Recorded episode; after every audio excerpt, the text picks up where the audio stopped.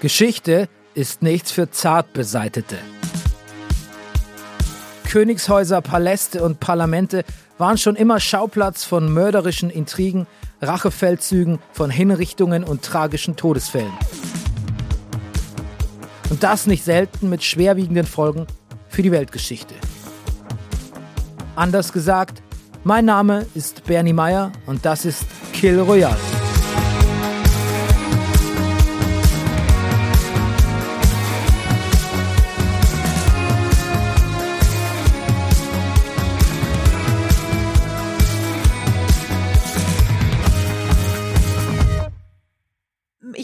Sagen, die Menschen hatten damals ein anderes Verhältnis zu ihren Kindern. Kinder war nicht äh, das Produkt einer großen Liebe, einer Heirat. Man wünscht sich Kinder, man will eine Familie gründen. Kinder haben einfach dazugehört. Es sind viele Kinder in den ersten Jahren gestorben. Man hat nicht so eine enge Beziehung zu den Kindern aufgebaut, weil viele Kinder auch äh, gestorben sind. Also im 19. Jahrhundert dann nicht mehr so, aber das hat sich aus dem 18. Jahrhundert, als die Kindersterblichkeit ja noch enorm hoch war, noch weiter tradiert. Man hat kein so enges Verhältnis zu den Kindern emotional aufgebaut und man hat die Kinder ja auch gar nicht so viel gesehen.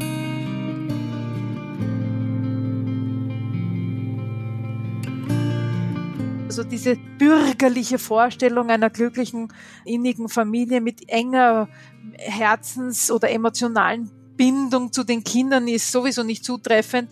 Bei Elisabeth ist es aber verstärkt noch.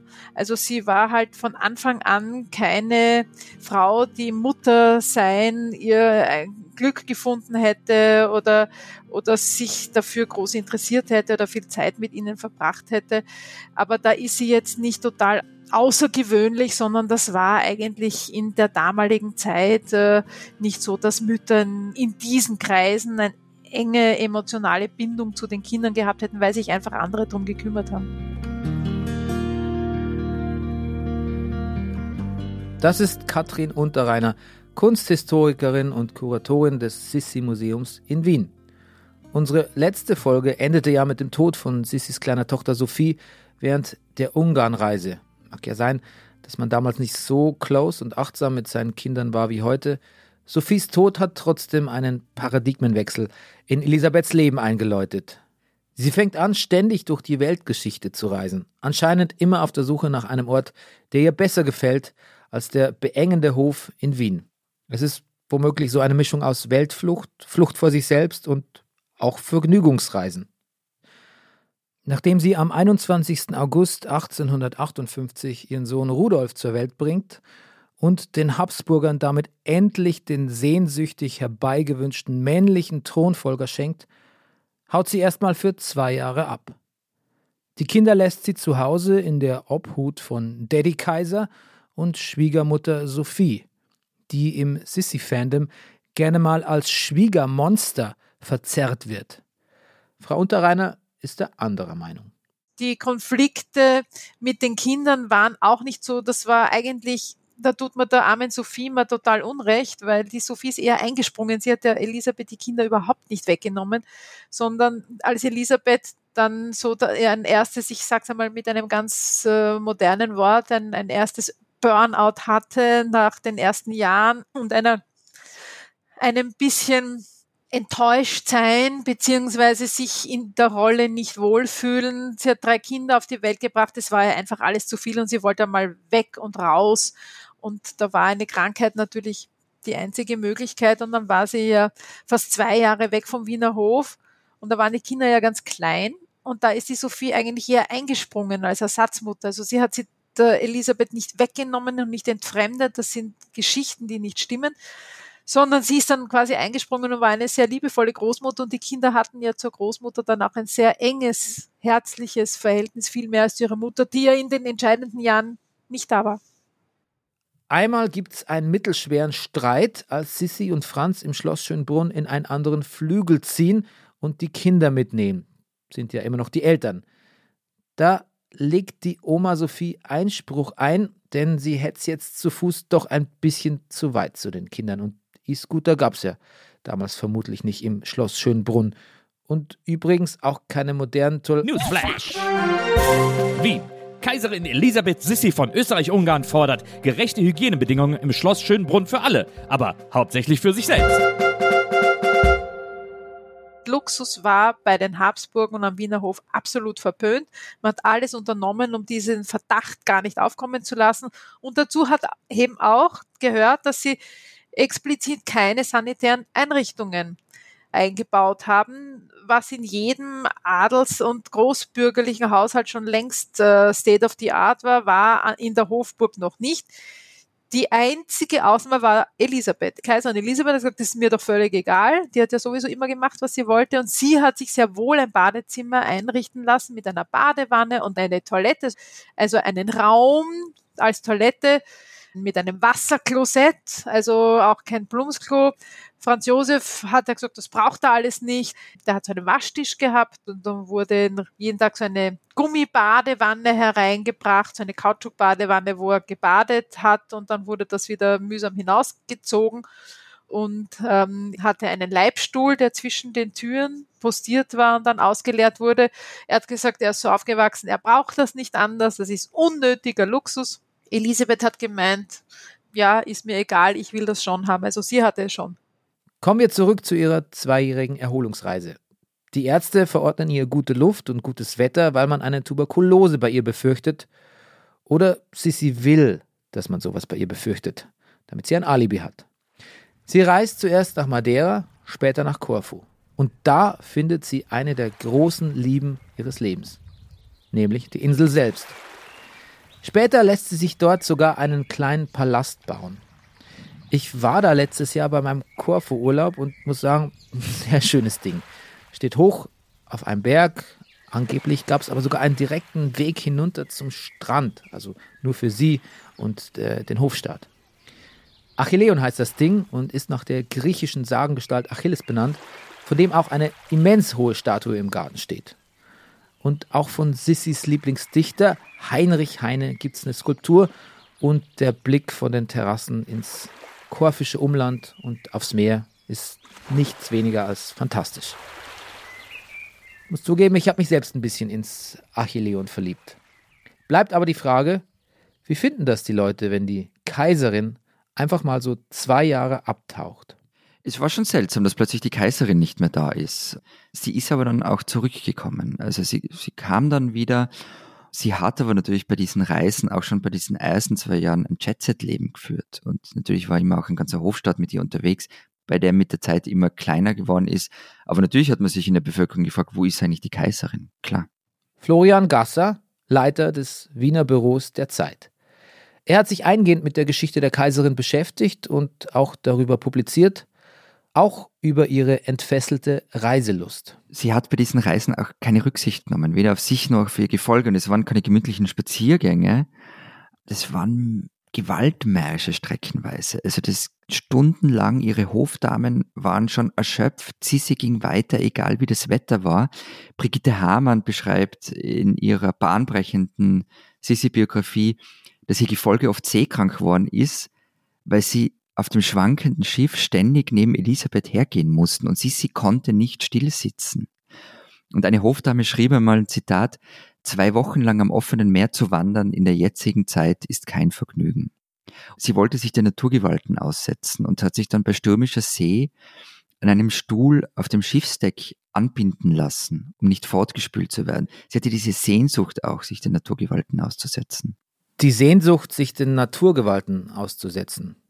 Klingt nach jemand, der sich spüren will, vor allem nach so vielen Jahren der Selbstoptimierung. Denn Sissy ist eine fanatische Sportlerin. Jahrzehntelang jeden Tag Workouts, Schwimmen, Fechten, regelrechte Gewaltwanderungen. Dazu ein rigoroser und extravaganter Ernährungsplan mit Kraftsuppen und Powerdiäten. Und für die mentale Fitness, ja, da dichtet sie.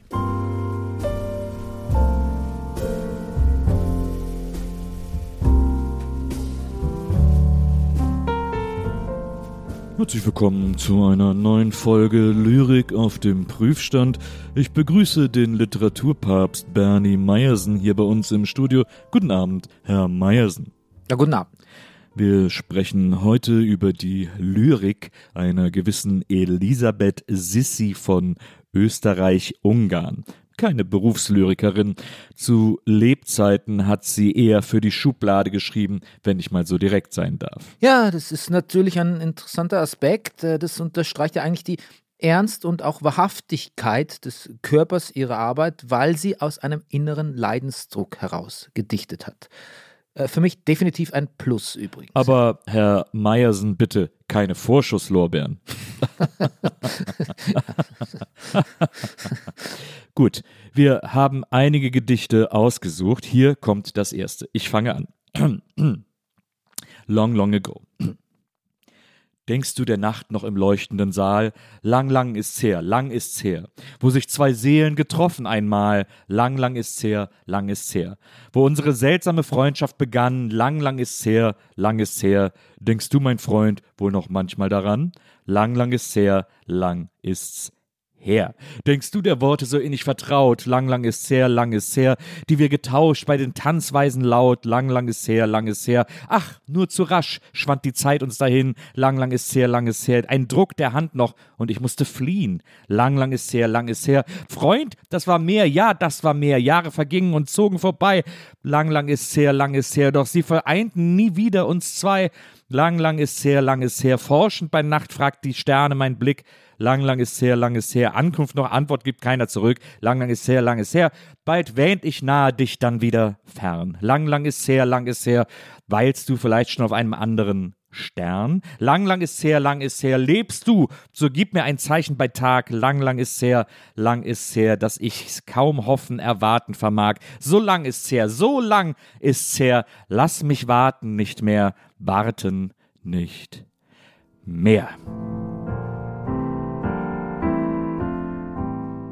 Mhm, mhm, mhm. Wir haben hier jetzt eindeutig eins der schwächeren Gedichte der Verfasserin gehört.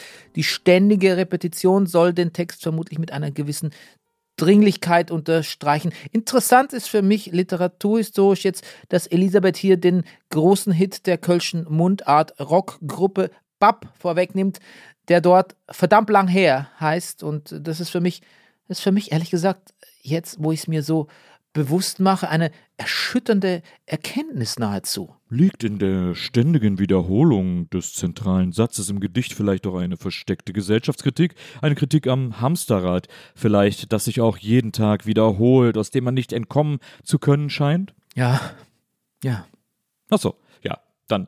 Äh, ich habe hier noch ein weiteres Gedicht vorbereitet. Es trägt den verheißungsvollen Titel Schwamm drüber. Hm. Es war mein Herz, reiner Kristall, dein Zünglein ein Diamant. Was der, nein, Schnitt zu meiner Qual, sei lieber nicht genannt. Wir wischen beide nun daran, doch willst nicht mehr heraus. Schwamm drüber hat oft Nutz getan. Hier bleibt die Wirkung aus. Ja, wundervoll. Wundervoll aus meiner Sicht. Das lyrische Ich bekommt den Schmerz der verflossenen Liebe einfach nicht weggewischt oder aufgewischt oder abgewischt. Mich berührt es auf verschiedensten Ebenen. Ne? Auch hier sei übrigens erwähnt, dass es sich bestimmt um die Blaupause für Otto Walkes berühmten Schwamm drüber Blues handeln muss. Ihre Verweise sind wild, Herr Meyersen. Ich danke Ihnen, dass Sie heute hier mit Ihrer Expertise zu Gast waren. Aber sehr gerne. Und schalten Sie auch nächste Woche wieder ein bei Lyrik auf dem Prüfstand, wenn wir uns eingehend mit dem lyrischen Werk von H.P. Baxter und der Frage, wie viel der Fisch denn nun kostet, beschäftigen. Guten Abend.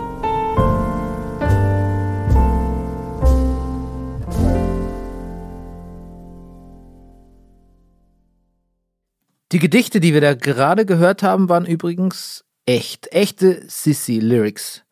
Von denen hat sie sehr viele geschrieben. Manchmal wie ein Tagebuch, manchmal als Gruß oder sie hat ihre Reisen festgehalten. Oft ziemlich blumig, manchmal auch sehr derb. Es gibt zum Beispiel auch ein Gedicht, in dem sie ihre eigene Tochter, Gisela, glaube ich, ist es, als rackerdürre Sau und die anderen Kinder als Ferkel verspottet. Wir rekapitulieren. Elisabeth reist durch die Gegend, schreibt Gedichte und kümmert sich nicht um ihre. Newsflash! Wien. Kaiserin Elisabeth Sissi von Österreich-Ungarn stellt ihrem Mann Kaiser Franz ein Ultimatum. Entweder sie darf entscheiden, wie mit den Kindern umgegangen wird, oder sie verlässt ihn. Damit will sie ihren Sohn Rudolf vor dem militärischen Drill retten, den der ehrgeizige Vater ihm zumutet. Ja, die Erziehung war brutal. Also die Erziehung war wirklich brutal. Äh, der kleine Bub ist von Militärs regelrecht gedrillt worden. Und irgendwann wollte Elisabeth das auch nicht mehr. Also sie wollte das nicht mehr tolerieren.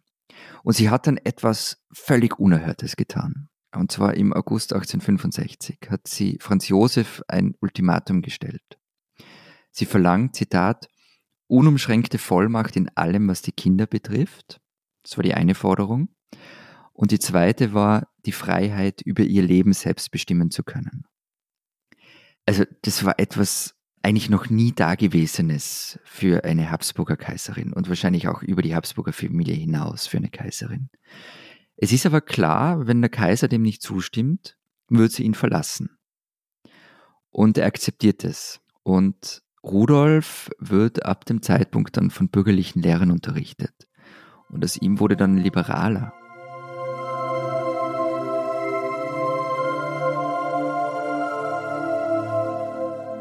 Ihre Kinder waren ihr natürlich nicht vollkommen egal, aber so the bare minimum.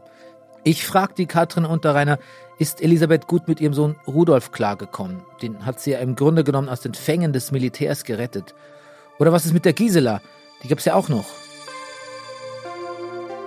Zu den älteren Kindern Gisela und Rudolf hatte sie de facto kein Verhältnis. Es stimmt doch überhaupt nicht, dass dass äh, Rudolf und sie sich so ähnlich gewesen wären und dass er seine Mutter so umschwärmt hätte. Und Im Gegenteil, er hat sie verachtet für ihren Lebensstil. Also sie hat für ihn genau das repräsentiert, was er eigentlich in all seinen Schriften angeprangert hat.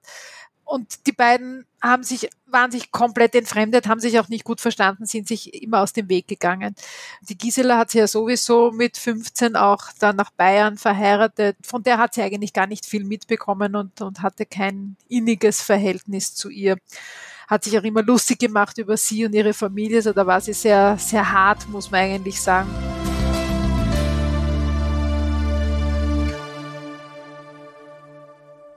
1868 wird in Ungarn Marie Valerie geboren, Elisabeths viertes und letztes Kind. Es gibt Gerüchte, dass sie auch in Ungarn gezeugt worden ist. Immerhin ist der ungarische Graf Andraschi einer von Sissis besten Freunden, mit dem man ihr auch eine Affäre unterstellt. Doch Marie Valerie sieht dem Kaiser wohl so unendlich ähnlich, dass sich diese Gerüchte schnell zerstreuen. Sie wird Sissis Lieblingskind.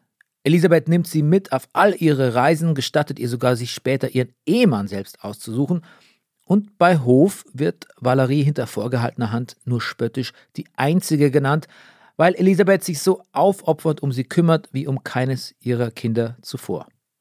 Vielleicht will sie ja beim Marie Valerie wieder gut machen, was sie bei den anderen Kindern zuvor verbockt. Newsflash! Wien. Die aufopferungsvolle Beziehung von Kaiserin Elisabeth zu ihrer vierten Tochter Marie Valerie ist wohl hauptsächlich Theater. Dazu unsere Expertin Katrin Unterreiner.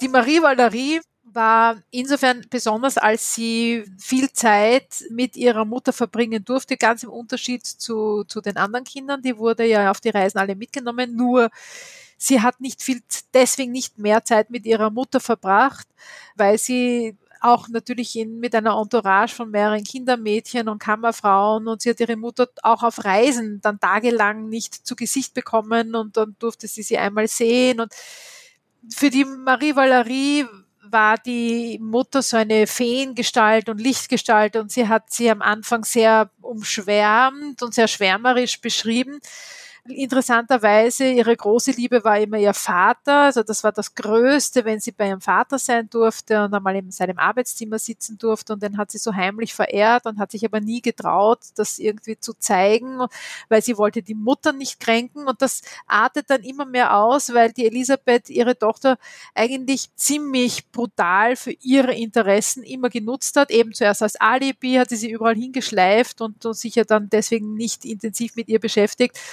Und als äh, Marie Valerie dann doch glatt sich verliebt hat ähm, in einen weit entfernten Habsburger Cousin und dann den heiraten wollte, war die Elisabeth empört. Also sie hat sie fast so wie ein, wie ein Eigentum empfunden und hat dieser armen Marie Valerie die Hölle heiß gemacht, ja, wie sie, dass sie sie verlassen will und ihr Leben wird vorbei sein. Und er hat so getan, als wäre sie so eine liebende Mutter und könnte das kaum verschmerzen, dass ihre Tochter sie verlassen will. In Wahrheit hat sie einen wahnsinnigen Druck aufgebaut und die Marie Valerie hat tatsächlich überlegt, ob sie diese Hochzeit absagen soll, damit ihre Mutter nicht so gekränkt ist, die ihr nur bittere Vorwürfe gemacht hat, dass sie dann allein ist und ihr Leben ist vorbei und, und sie wird nur noch traurig sein. Also da sieht man diese Egoman, gerade in dem Verhältnis äh, zwischen Elisabeth und Marie Valerie, diese unglaubliche Egozentrik der Person, die nie daran gedacht hat, wie es anderen geht, wie die Gefühlswelt anderer ist. Sie hat nie an andere gedacht oder geschaut, dass es anderen gut geht. Sie hat immer nur geschaut, wie geht's ihr in der Situation, was möchte sie. Also es ging immer nur um sie, auch und sogar bei ihrer angeblichen Lieblingstochter, die sie dann ja auch fallen hat lassen. Nachdem sie geheiratet hat und Kinder bekommen hat, hat sie sie immer wieder kurz besucht. Das war ja dann lästig, weil sie hat kleine Kinder waren lästig und hat sie gehasst. Und dann ist sie nur kurz geblieben und, und, und hat sich sehr zurückgezogen. Puh, das ist ja ein unschönes Charakterurteil, das Frau Unterreiner Elisabeth hier ausstellt. Eine rücksichtslose Egomanin, die nur den eigenen Vorlieben folgt. Doch zumindest für ihren Mann und seine Bedürfnisse scheint sie Verständnis zu haben. 1885 lernt Elisabeth Katharina Schratt kennen, eine enorm beliebte Schauspielerin am Hofburgtheater. Kaiser Franz Josef ist sie auch schon aufgefallen und Elisabeth forciert so ein bisschen die Freundschaft zwischen Franz und Katharina, spielt Matchmakerin. Smells like offene Beziehungskonstrukt. Somit ist der Franz auch nicht allein, wenn Sissi wieder so lang auf Reisen geht. Und die Briefe, die sich beide schreiben, die klingen ja immer noch sehr romantisch. Auch wenn klar sein dürfte, wer in dieser Beziehung Sub und wer Dom ist. Zumindest unterschreibt Franz seine Briefe mit Dein treues Männchen und Dein dich ungeheuer liebender Kleiner. Irgendwie scheint diese Ehe zu funktionieren und auch die Familie, bis etwas Furchtbares passiert. In der Nacht vom 29. auf den 30. Januar 1889 nimmt sich Rudolf das Leben. Er erschießt erst seine Begleiterin, eine 17-jährige Baroness und dann sich selbst. Und da er keinen Abschiedsbrief hinterlässt, gibt es viele Spekulationen bis heute über die Motivation dahinter. Es war keine große tragische Liebesgeschichte, keine unglückliche Ehe, keine Krankheit. Es ist wirklich dieser ganz, ganz, ganz äh, tiefe Konflikt äh, zwischen seinem Selbstbild und dem, was sein Vater von ihm erwartet hat. Also das ist sich einfach für ihn nicht mehr ausgegangen. Und dieses ignoriert werden und nicht wissen, wie damit umgehen hat dieses Gefühl des komplett Gescheitertseins offensichtlich so verstärkt und dass er auch niemanden gehabt hat, der ihn da offensichtlich hätte rausholen können, dass er dann offensichtlich keinen anderen Weg mehr gesehen hat, als sich das Leben zu nehmen. Sie war auch danach noch einmal ein komplett anderer Mensch. Also sie hat sich nur noch schwarz gekleidet, sie ist äh, durch Europa geirrt in Wahrheit. Also das waren teilweise keine Reisen mehr, das waren Irrefahrten. Sie hat sich aus der Öffentlichkeit zurückgezogen und da wurde sie eigentlich der Mensch, bei dem sie dann so interessant wird, auch in der Nachbetrachtung, so brutal es dann klingt.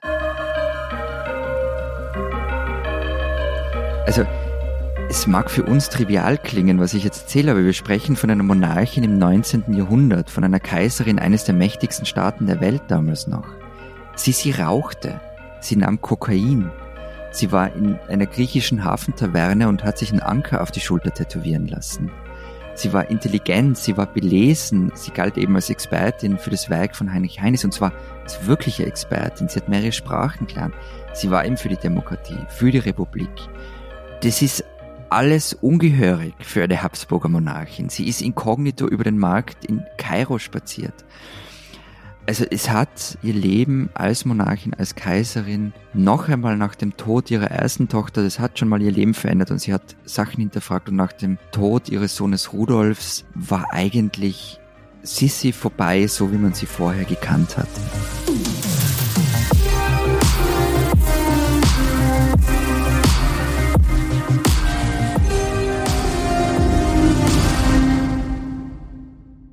Wer sich noch nie aus einer Uso-Laune heraus einen Anker in einer griechischen Hafenkneipe hat stechen lassen, der werfe den ersten Stein. Sissi lebt jetzt mehr denn je ihr bestmögliches Leben. Sissi, jetzt erst recht, könnte der Film dazu heißen. Ein Film, in dem sie viel herumkommt in ganz Europa, auch nach Genf, das sie leider nicht mehr lebend verlassen wird. Es war im Teil ihrer Irrfahrt durch Europa. Sie liebte die Berge und den Genfer See. Über den Genfer See hat sie mal geschrieben, es ist ganz die Farbe vom Meer, ganz wie das Meer. Und Genf war ihre liebste Schweizer Stadt. Darüber hat sie mal gesagt, es ist mein liebster Aufenthalt, weil ich da ganz verloren gehe unter den Kosmopoliten. Aber sie hat eben auch gewusst, dass die Schweiz gerade zu der Zeit ein gefährliches Pflaster für Aristokraten geworden war. Es liegt daran, dass die Schweiz damals ein Zentrum des Anarchismus war oder geworden ist. Für einen kurzen Zeitraum nur, aber es war so. Warum? Weil sich dort sehr viele getroffen haben. Also Anarchismus ist ja keine neue Idee des 19. Jahrhunderts. Es gibt es ja schon lange, libertäre Philosophie, alle sozialen Probleme sollen gelöst werden und eine Welt ohne Unterdrückung soll entstehen. Das ist mal die Idee.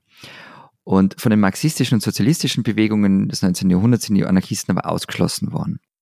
Es gab da unter anderem Streit mit Karl Marx und Friedrich Engels. Und die Anarchisten haben daraufhin als Reaktion 1872 in der Schweiz im Kanton Jura die antiautoritäre Internationale gegründet. Sie richten sich gegen die Demokratie, gegen die Monarchie und sie radikalisieren sich.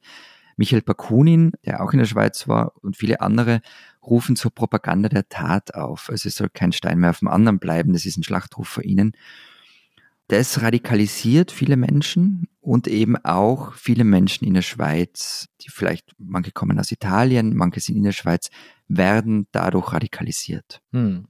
Also quasi ein anarchistischer Melting Pot ist die Schweiz. Ganz genau, ganz genau.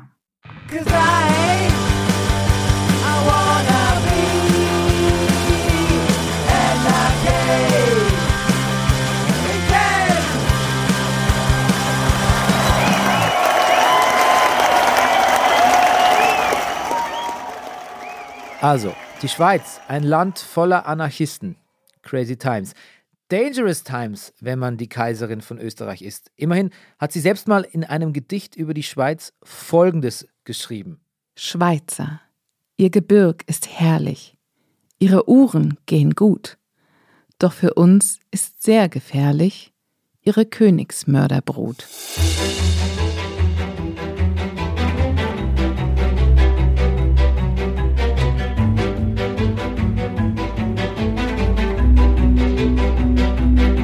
Am 10. September 1889 verlässt Sissi ihr Hotel in Genf. Zusammen mit ihrer Hofdame Irma will sie zum Raddampfer Genève. Der soll sie über den See nach Caux bringen, was gemeinhin als Balkon zum Genfer See betitelt wird. Sie gehen also den Kai entlang und fast erreichen sie auch das Schiff, aber da springt der Anarchist Luigi Lucchini hinter einem Baum hervor auf Elisabeth zu. Kurz darauf rennt er wieder weg. Elisabeth liegt auf dem Boden, hat keine Ahnung, was passiert ist. Denkt, er hat sie nur geboxt und fragt noch Irma, was in aller Welt wollte dieser Mann? Wollte er vielleicht meine Uhr stehlen? Passanten wollen helfen, doch Elisabeth steht auf und geht weiter zur Fähre, die sie auf keinen Fall verpassen will. Sie erreichen die Genève und legen ab. Auf dem Schiff geht es Elisabeth immer schlechter. Das Atmen fällt ihr jetzt schwer. Aber was ist denn mit mir geschehen? fragt sie verwundert. Das Schiff kehrt um. Eine Trage wartet bereits, aber es ist zu spät. Kaiserin Elisabeth von Österreich-Ungarn ist tot. Erstochen mit einer kleinen Pfeile direkt ins Herz, mit einem Einstich so klein, dass er nicht zu sehen ist. Elisabeth hat vermutlich nur deshalb noch so lang gelebt, weil ihr Korsett so eng geschnürt war und die Blutung gestoppt hat. Und die vielleicht traurigste Erkenntnis dieses Mordes, eigentlich wollte Lucchini gar nicht sie umbringen.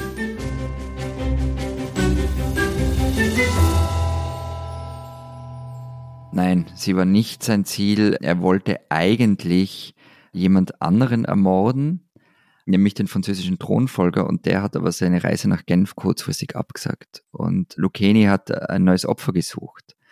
Und beim Verhör danach, nach dem Mord, nach seiner Verhaftung, hat er dann gesagt, Prinz König oder Präsident einer Republik, ganz gleich. Also er hat einfach einen Repräsentanten gesucht, der in das Feindbild der Anarchisten passt, um ihn oder in dem Fall sie zu ermorden. Und während des Verhörs hat das Telefon geklingelt. Der Richter, der Lucchini verhört hat, hebt ab und erfährt vom Tod von Elisabeth. Und Lucchini erfährt davon und ruft ganz laut aus, es lebe die Anarchie, es leben die Anarchisten. Also es war auch das Ziel von ihm. Zwei Monate nach der Tat wird der ehemalige Wanderarbeiter Lucchini als Einzeltäter verurteilt. Vieles spricht dafür. Die chaotischen Umstände der Tat, dass er sich noch nicht mal ein Messer leisten konnte und deshalb eine Pfeile nahm. Dass Sissi eigentlich gar nicht sein Ziel war. Und doch spekulieren bis heute HistorikerInnen darüber, ob Lucchini nicht Teil eines internationalen Terrornetzwerks war. Sicher ist nur, dass die anarchischen Morde weitergehen. Da gibt es Anschläge auf den Schah von Persien und den Prinzen von Wales und 1900 wird der italienische König Umberto I. ermordet. Ein Jahr später der amerikanische Präsident William McKinley. Zu seinem Motiv befragt, sagte Lucchini, weil ich Anarchist bin, weil ich arm bin, weil ich die Arbeiter liebe und mir den Tod der Reichen wünsche.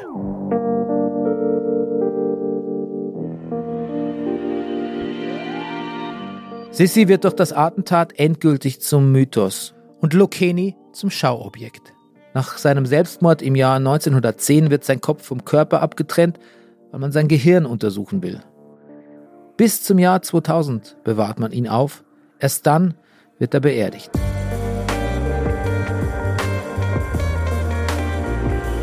Sie wissen gar nicht, wie ich diese Frau geliebt habe, sagt Kaiser Franz, nachdem er die Depesche vom Tod seiner Frau erhält. Am 15. September kommt die Leiche in Wien an und wird in der Kapuzinerkirche beerdigt, wo sie heute noch zu finden ist.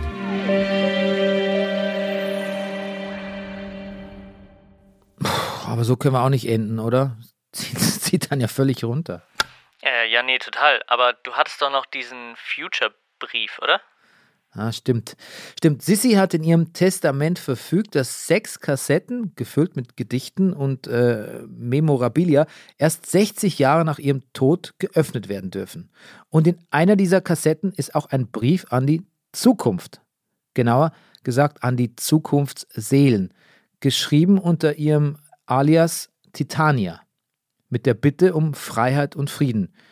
Denn das hat sie eigentlich ganz richtig prognostiziert, dass sich in der Angelegenheit auch 60 Jahre später nicht viel getan hat. Und 123 später gäbe es auch noch Bedarf.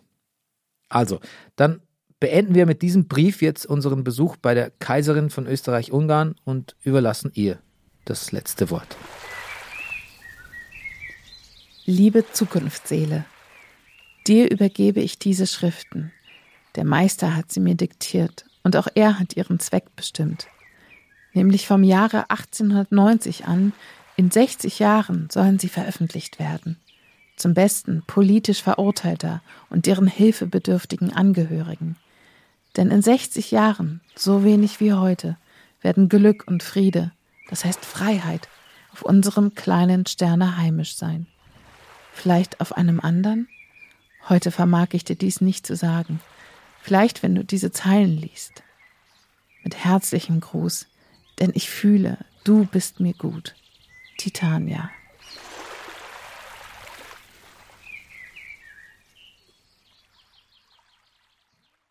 Nächstes Mal bei Kill Royale. War Richard III. ein verkrüppelter Kindermörder oder nur ein astreiner Stratege mit einer leichten Wirbelsäulenverkrümmung? Die englische Geschichte schafft das Kunststück, ihn gleichzeitig zu verklären und zu verdammen. Mal sehen, wie wir uns schlagen.